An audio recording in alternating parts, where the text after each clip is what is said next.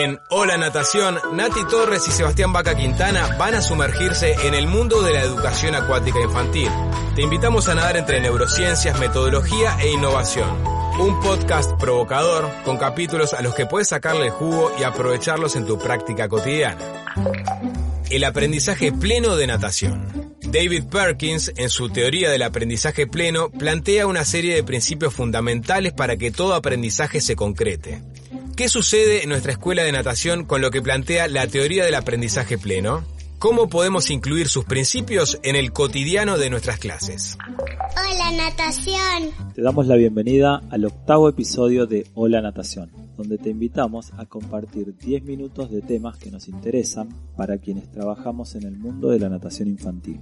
Yo soy Sebastián Vaca Quintana. Y yo, Natalia Torres. Bienvenidos a este podcast. Queremos que le saques el jugo a este capítulo que ya comienza. Hola Nati, ¿cómo estás? Hola Sebas, ¿cómo andas? Muy bien. Octavo episodio. Muy bien. Bien, ¿eh? Sí, sí, sí. Con buena repercusión. Sí, totalmente. Nos llegan consultas todo el tiempo a nuestro Instagram. Muchas gracias. Bien, ¿y el tema de hoy? Hoy vamos a hablar del aprendizaje pleno de la natación.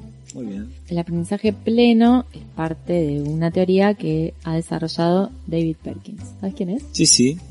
David Perkins es un profesor de la Universidad de Harvard. Sí, miembro Eh, fundador del Proyecto Cero de Harvard, que es un proyecto educativo de esta universidad. Y bueno, él lo que, lo que ha hecho es generar una teoría del aprendizaje a partir de la observación del deporte universitario estadounidense.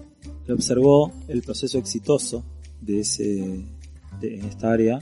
Evidentemente la- el deporte eh, universitario estadounidense es la base del deporte olímpico y qué mejor que ellos que hablar de deporte olímpico, ¿no? Entonces, lo que hace eh, la teoría del aprendizaje pleno es observar y extraer principios que se cumplen en ese proceso exitoso de la formación deportiva universitaria y David Perkins gira y mira hacia el sistema educativo y se pregunta si esos principios que se cumplen en el deporte se cumplen en el proceso de educación formal.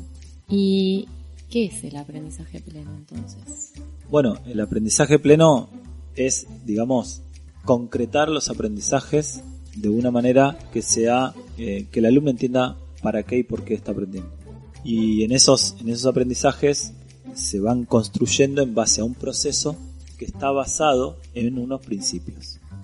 Bien, eh, sí, David, David Perkins plantea siete principios del aprendizaje pleno. Ajá. Acá en realidad no los vamos a comentar todos porque excedería en mucho este, el tiempo del podcast, pero la idea es comentarte los más importantes o los que nosotros consideramos que tienen mayor aplicación a nuestras prácticas, Claro. digamos, a nuestras clases. Lo que nosotros te proponemos en este capítulo es observar y mirar lo que dice David Perkins acerca del sistema educativo Y nosotros lo que hacemos es mirar hacia la escuela de natación y preguntarnos si esos principios se cumplen o no en la escuela de natación. Por ejemplo, el eh, jugar el, el principio número uno que se enuncia que es jugar el juego completo. ¿Qué es jugar el juego completo para la escuela de natación? Preguntamos nosotros. Exacto. Y en realidad lo que él plantea es que, bueno, esto de por ejemplo, ¿no? En el sistema educativo formal, aprender las tablas de memoria o aprender eh, cómo se divide, cómo se multiplica, no tiene eh, sentido si no entendemos para qué. Claro, ¿en qué contexto estás aprendiendo eso? Exacto. Y cómo en la vida real lo voy a aplicar. Bueno, y yo te lo llevo a la escuela de natación. Ahí va. Y cuando nosotros le enseñamos a hacer una técnica de respiración o una abrazada o le estamos enseñando una técnica completa a un niño, nunca nos preguntamos si ese niño está entendiendo para qué cuál es el contexto de esa técnica. Y creo que el contexto de esa técnica es el deporte de natación. Entonces, la pregunta es, ¿cuándo en la escuela de natación le presentamos el deporte a esos niños? ¿Cómo es? ¿Qué es el deporte? En, en- ¿cómo, ¿Cómo vemos el deporte desde la escuela de natación? ¿Cuándo le proponemos que descubra eh, esa situación? Porque si no estamos enseñando estilos en un contexto, como vos bien decías, de las tablas de multiplicar. Es un contexto de alguna manera actuado, ¿no? Es como hacemos de cuenta que. Claro. Entonces, este, la idea es eh, llevarlos al contexto real de Exact- aplicación, digamos. Exactamente. Y qué mejor que llevarlos al contexto real que presentarles el deporte. Siempre hablando en, en las capacitaciones presenciales que hacemos, yo les pregunto a los profes si ellos se imaginan una escuela de fútbol sin arcos, donde no se pueda jugar un partido. Entonces el nene que aprende a patear tiros libres, a hacer pases, a, hacer conducción, no tiene la posibilidad de poner en contexto esas habilidades que está aprendiendo. Bueno, la pregunta es esa, ¿cómo hacemos en la escuela de natación para poner en contexto? Nosotros sabemos que el deporte de natación es una disciplina de tiempo y marca, donde hay unos que llegan primero y otros que llegan después, y que recorren una cierta distancia. Entonces, la distancia, el tiempo, el llegar primero que, es el deporte en sí. Claro. Por eso es importante que ni siquiera hace falta saber nadar, Nati, para poder descubrir el deporte. Porque vos podés darle a nenes de 5 años tablitas y que hagan patada y, y el que cruza el ancho de la pileta primero es el supercampeón. Y le estás presentando el deporte. Estás eh, le estás haciendo entender por qué esa patada tiene que ser eficiente, rápida. y demás. Y esto en parte tiene que ver con lo que hablábamos, ¿no? De, de metodologías globales o analíticas, esto de dividir en mil partes algo que en un punto tenés que jugar todo junto. ¿no? O sea, no le podemos dar sentido a lo que hacemos si siempre ven una parte. de- Exactamente. Y mira, en el club yo veo llegar a los niños de a básquet.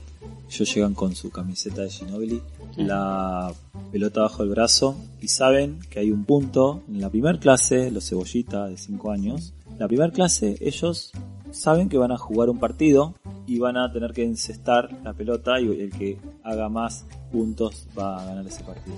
Y más allá del resultado, porque no tiene que ver con el resultado esto que estamos planteando, sino tiene que ver con el darle sentido a lo que estoy aprendiendo.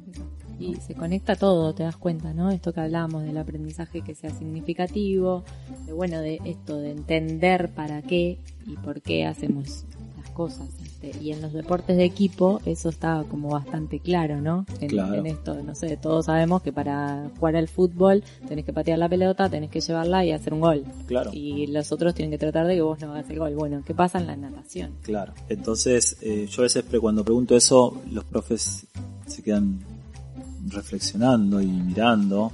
Por ahí dicen, nunca, nunca le presentamos en un niño que empezó con 5 años y todavía tiene 10 y no y, sigue yendo a la escuela de natación, nunca se le presentó la posibilidad de alguna presentarle algún rasgo característico de ese deporte. Y esto ni siquiera tiene que ver con, con la competencia, porque, a ver, no tiene que ver con, No. con, con realmente eh, batir, ¿no? De, de qué, qué marca haces o Para a nada, quién le ganaste, sino. Nosotros, por ejemplo, en el club hacemos un torneo de natación que, que no hay ganadores. Uno gana, Sí, sí, claramente, claro. uno se Y- queda. y el niño que gana sabe que ganó, sabe, y el que no ganó también lo lo sabe. Pero no, no lo premiamos, Y no digamos. es el centro de la escena. Exacto. Pero es una forma de presentar el juego completo. Exactamente. Saben que hay que nadar de un lado al otro, saben que hay un tiempo y saben que Claro. se está nadando un estilo. ponele. Y se preparan para eso. Y entonces cuando Sí. se preparan para eso se motivan. Sí. Y eso es importante. Otro principio que, que podríamos... Para una Ah, sí, cosa, dale. una, una Dale. cosa antes, y tiene relación con esto que estábamos hablando, es como presentar una versión accesible del juego completo. No Claro. necesariamente este, tiene que, esto que hablabas vos hoy, ¿no? No necesariamente tiene que nadar una técnica eh, acabada. Exactamente. Este, eh, podemos presentar una versión, Una versión en pequeño. accesible. Claro. Sí. Podríamos pensar eh, ahora en el segundo principio de la teoría de aprendizaje pleno, que menciona eh, algo así como que haz que valga la pena jugar. Y en este sentido lo unimos con lo que venimos hablando en otras ediciones anteriores, de esto de mantener la motivación y el compromiso de querer aprender. Sí, totalmente de acuerdo. Y, y esto, el, el hecho de que sea significativo hace que sea motivador, ¿no? Es algo que, que entendés para qué lo estás haciendo, por qué te motiva, lo querés hacer, es significativo. Y hace que valga la pena el juego, Claro, jugarlo. también lo mencionamos y esto está bueno porque vamos relacionando cosas que con las- en las que hablamos en ediciones anteriores. Esto de la motivación como el, digamos, la humedad que moldea la arcilla. Vos Sí. no podés, digamos, moldear arcilla sin la humedad. O sea, vos tenés el- el- la materia prima, pero sin el condimento de la humedad no podés hacer un, un modulado. Bueno, en este sentido es lo mismo. Tenemos que hacer que valga la pena jugar a partir de estrategias motivacionales, ¿no?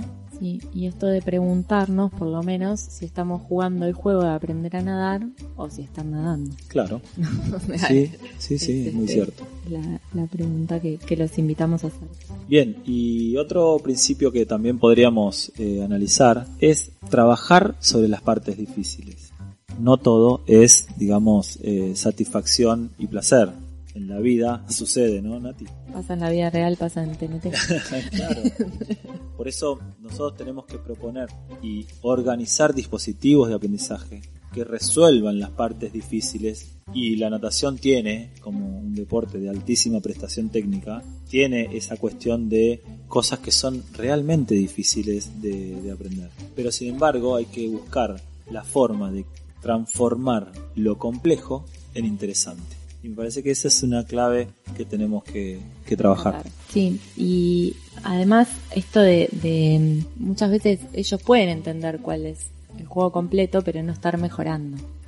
Y, Podemos haber trabajado sobre los otros principios, pero no mejorar. Entonces ahí, otra vez, la evaluación tiene un, un valor fundamental, ¿no? El, el Claro. dar feedback, el brindar información suficiente sobre lo que está pasando, sobre qué es lo que tienen que mejorar, sobre todo de estas partes que son difíciles.